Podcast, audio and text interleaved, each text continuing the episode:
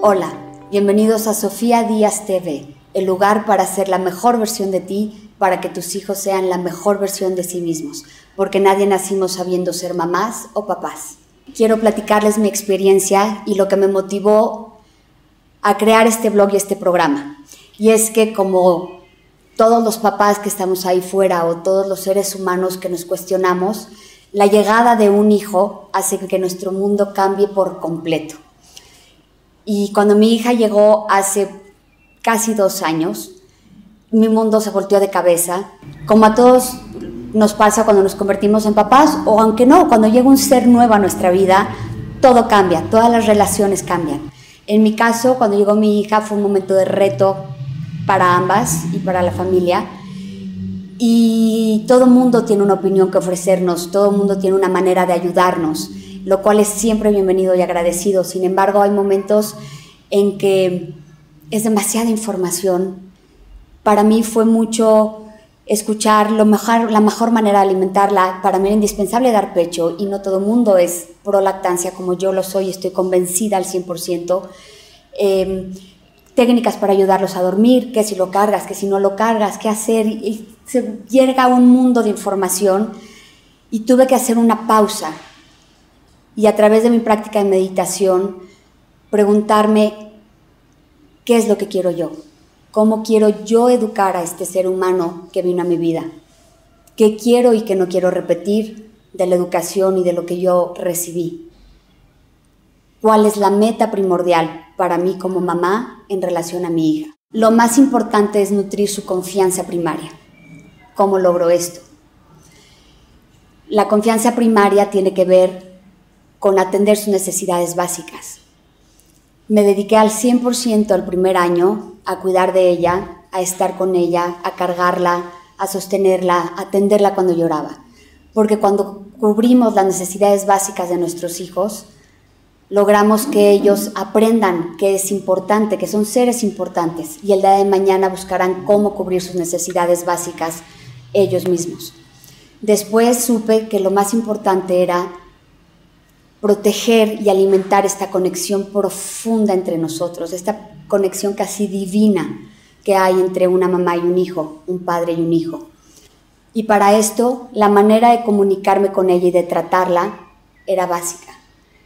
El poderla tratar con conciencia, con respeto, con paciencia, iban a ser las herramientas para poder nutrir esta conexión entre ambas. De ahí me informé, leí, investigué, estudié y con los varios años de terapias y de crecimiento personal pude decidir la manera en la que lo iba a hacer. Ha sido un tiempo de ver crecer una relación entre ambas, de conexión, de felicidad, a través de técnicas facilísimas que quiero compartir con ustedes. Por ejemplo, cómo nutrir la paciencia. La paciencia es quizá en los primeros años de vida de las cualidades más importantes que podemos cultivar.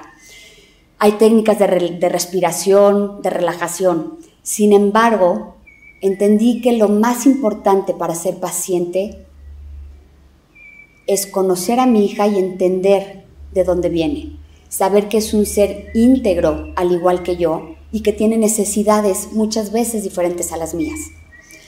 El saber esto me permite en los momentos que llora, cuando lloraba de bebé, poder acercarme a ella desde un espacio de amor, desde un espacio de amor incondicional y de quererla y de quererla servir. También aprendí que la manera en la que nos acercamos a nuestros hijos, la energía con la que nos acercamos a ellos, determina grandemente la respuesta que ellos tengan.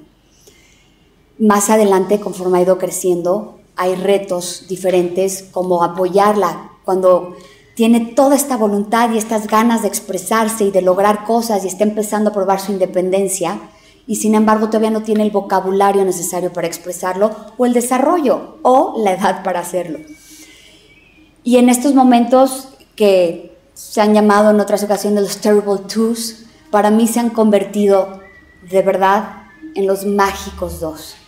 Mágicos porque cada vez que ella entra en un momento de reto, de berrinche, de frustración, pueda encontrar adentro de mí la paciencia y el entendimiento para contenerla, para apoyarla, para darle el espacio, para que exprese lo que no puede expresar, para que saque esas emociones, las libere y se sienta entendida por mí. Su carita cuando ve que la entiendo, que está bien, que me tiene, que por hacer un berrinche no me va a perder y que mi amor crece a pesar de los momentos de reto, es el regalo más grande que puede haber.